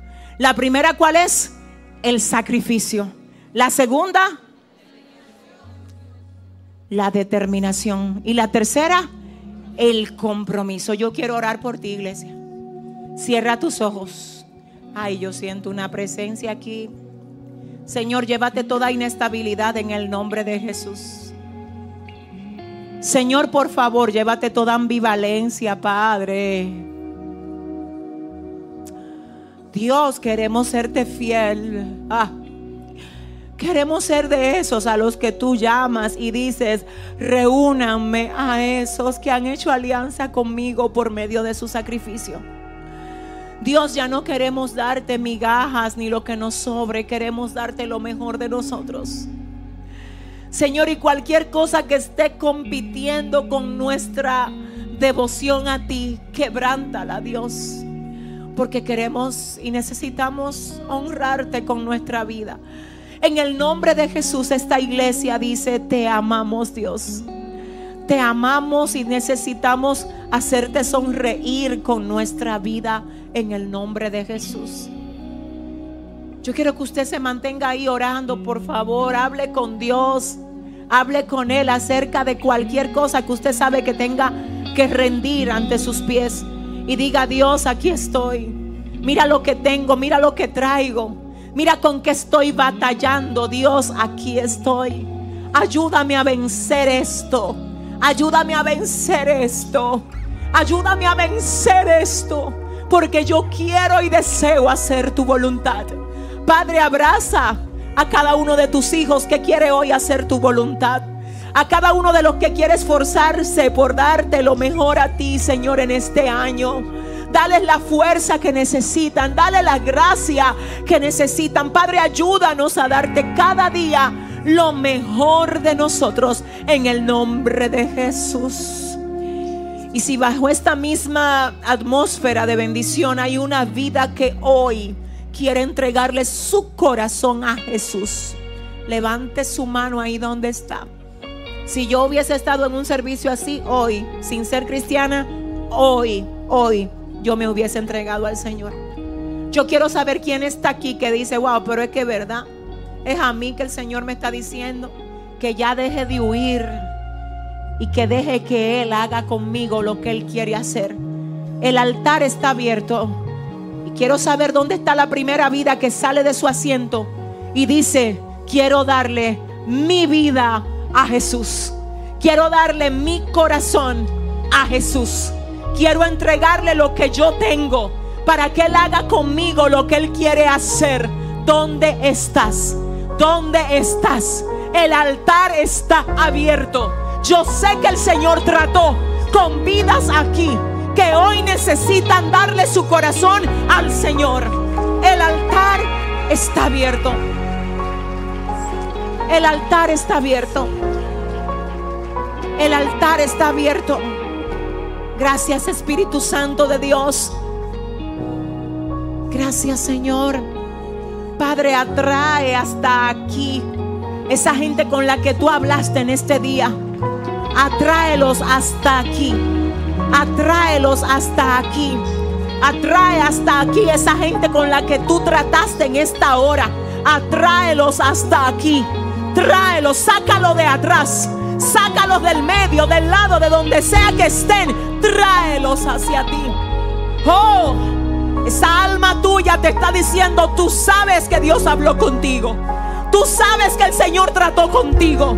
Tú sabes que fue a ti que Dios te vino a hablar. No dejes que tu alma se vaya sin lo que necesitas recibir. El Señor está aquí en esta hora.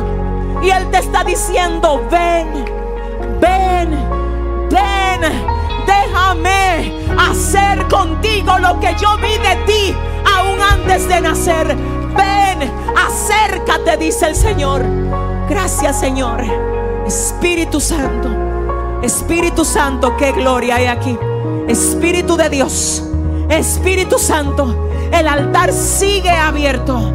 Estamos en victoria por estas almas que han pasado, pero falta más. El altar sigue abierto. ¿Quién más sale de su silla? Y en esta hora dice, yo también, yo también necesito a Jesús. Yo también. Espíritu Santo de Dios, trae aquí a los que falten. Trae aquí a los que falten. Trae aquí a los que falten en el nombre de Jesús. Voy a contar hasta tres. Me atraes hacia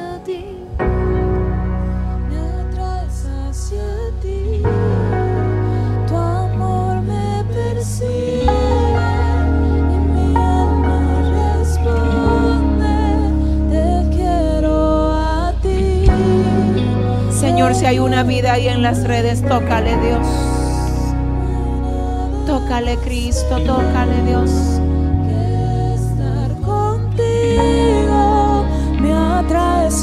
El altar sigue abierto. Contamos hasta tres. Tu amor persigue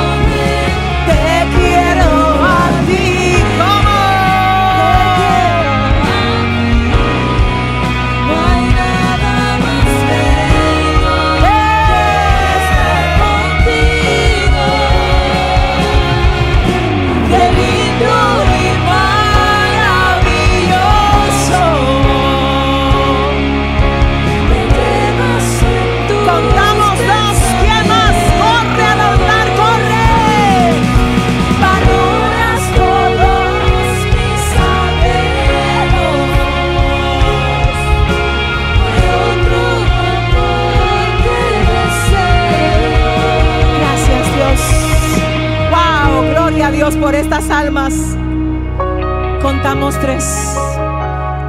Contamos tres. Contamos tres. Hay una unción cayendo aquí en esta tarde. Contamos tres. A alguien se le terminó el tiempo de tomar antidepresivos. Contamos tres. A alguien se le terminó el tiempo de tomar pastillas para dormir. Contamos tres. ¿Dónde estás? Sualiamaha. Contamos tres. Le estoy hablando a alguien que Dios hoy saca su alma de la cárcel. Contamos tres. Esa aflicción, esa tristeza llegó hasta hoy. Contamos tres. Dios mío, qué fuerte es estar aquí parado con este micrófono. Cuando uno ya quiere decir vamos a orar y el Señor te toca y te dice me falta uno. Qué fuerte. Solamente el que lo ha vivido lo entiende. Yo les prometo que es algo que no es humano. Y ahora mismo le prometo que en este auditorio hay una vida a la que Dios le dice, quebranto las ligaduras que te tienen oprimido. Contamos tres. ¿Dónde estás? Porque Dios extiende su brazo para sacarte de ese hoyo hoy. Hoy contamos tres. Estás ahí que no te puedes ni mover porque el diablo no te quiere dejar pasar. Le ordeno que ahora, Suali Kamasaha, dele la gloria, dele la gloria, Shaha y vaya, Shalerebesa, me atraes hacia ti. Hacia ti. ¡Ey, aleluya! Los intercesores pendientes porque aquí hay una gloria en esta hora. El Señor está quebrantando cadenas, está quebrantando yugos. ¡Ey, su libertad! Su libertad está aquí para hacerte libre de todo lo que te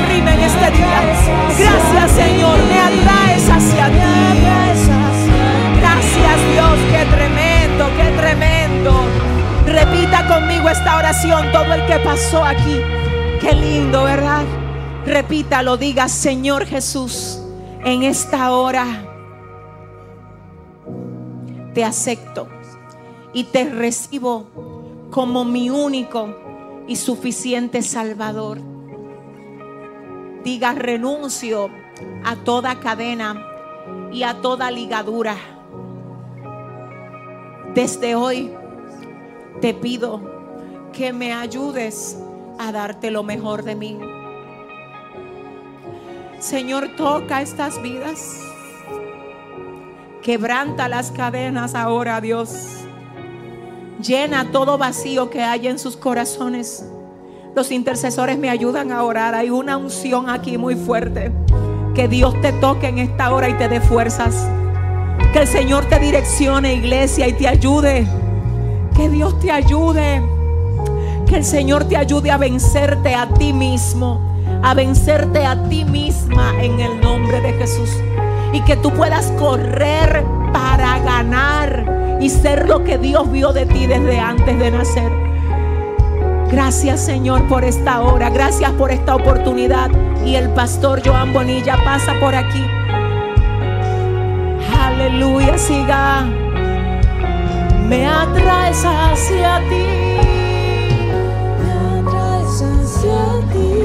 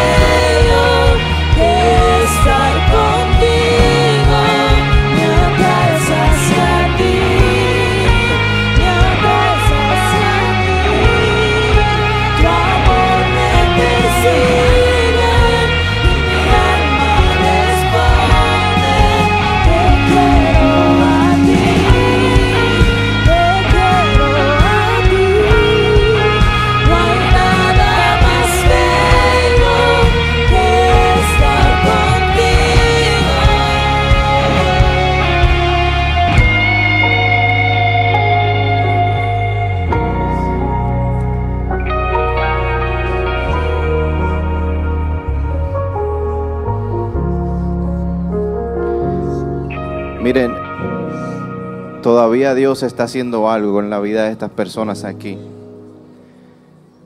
Y todos en algún punto estuvimos ahí en ese lugar que está ahí. Entonces yo quiero que sigamos en comunión y sigamos cantando en lo que terminan de ministrarle a estas personas, porque esto es lo más importante de este servicio, señores. Estas personas que están aquí, así que denle un aplauso a Dios por la vida de estas personas. Y Joeli, sigue frente.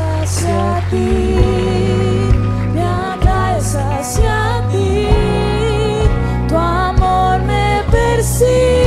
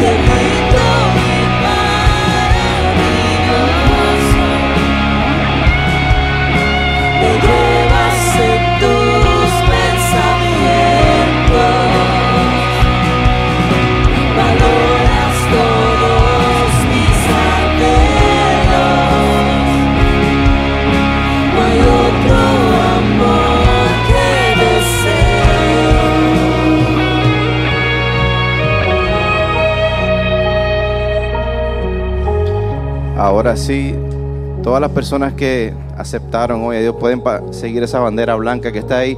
Denle una bienvenida a todas estas personas en el día de hoy que tomaron la decisión más importante de su vida en el día de hoy.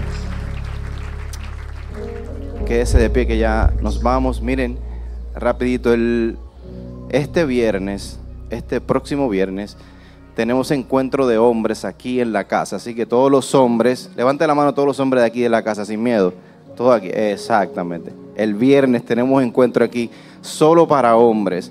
Así que las chicas están debidamente excusadas, ustedes pueden hacer sus cosas, pero es de hombres solamente. ¿Está bien? Y el sábado, miren, el sábado, si usted es músico o usted entiende que tiene el don de la música y usted toca algún instrumento, lo que sea, una guira, una tambora, una guitarra, un piano, lo que sea, el sábado usted viene aquí y demuestra que usted realmente es músico. Vamos a tener una audición para el Ministerio de Adoración para músicos solamente. Así que este sábado a la una de la tarde usted viene y hace su audición. Si ven al líder Shepard por ahí, ah, míralo ahí, levanta la mano Shepard. Mire, no importa, usted toca pandereta, lo que sea, vaya donde él, para que entonces el sábado usted demuestre que usted puede estar en el Ministerio de Adoración. Levante su mano ahí. Miren, no olviden la semana, esta semana, lo que nos toca como primicia, identifique a alguien que usted pueda bendecir cerca de usted. No sé, quizás usted está almorzando en un lugar y usted ve que hay una persona con una madre soltera, con unos hijos y está, vaya y págale la cena. Cosas así, ¿sabes? No tiene que ser algo tan extraordinario, algo sencillo. Cámbiale la vida a alguien, bendiga la vida de alguien. No importa sea mucho, sea poco, bendiga a alguien. Padre, gracias por este tiempo, gracias por tu palabra, gracias porque sabemos que siempre llega a tiempo. Gracias porque sabemos que tú estás construyendo en nosotros, mi Dios, ese carácter, esa templanza, ese compromiso para seguirte a ti, Dios mío. Ayúdanos, Padre, a poderlo hacer bien para ti, mi Dios, porque ya tú nos diste el ejemplo de cómo hacerlo, Dios mío. Yo te presento a este pueblo, mi Dios, que va a salir de este lugar, que va a iniciar esta semana, Padre. Ayúdalos a tomar buenas decisiones. Ayúdalos, mi Dios, en cada cosa que ellos necesiten. Un milagro tuyo, Padre. Nos ponemos en tus manos sabiendo que en tus manos estamos seguros, mi Dios. Y de antemano te damos las gracias por lo que tú vas a hacer en esta semana, Padre. Cúbrenos, guárdanos mientras vamos de camino hacia nuestros hogares. En el nombre de Jesús. Amén y amén. Bendiciones, Oblo.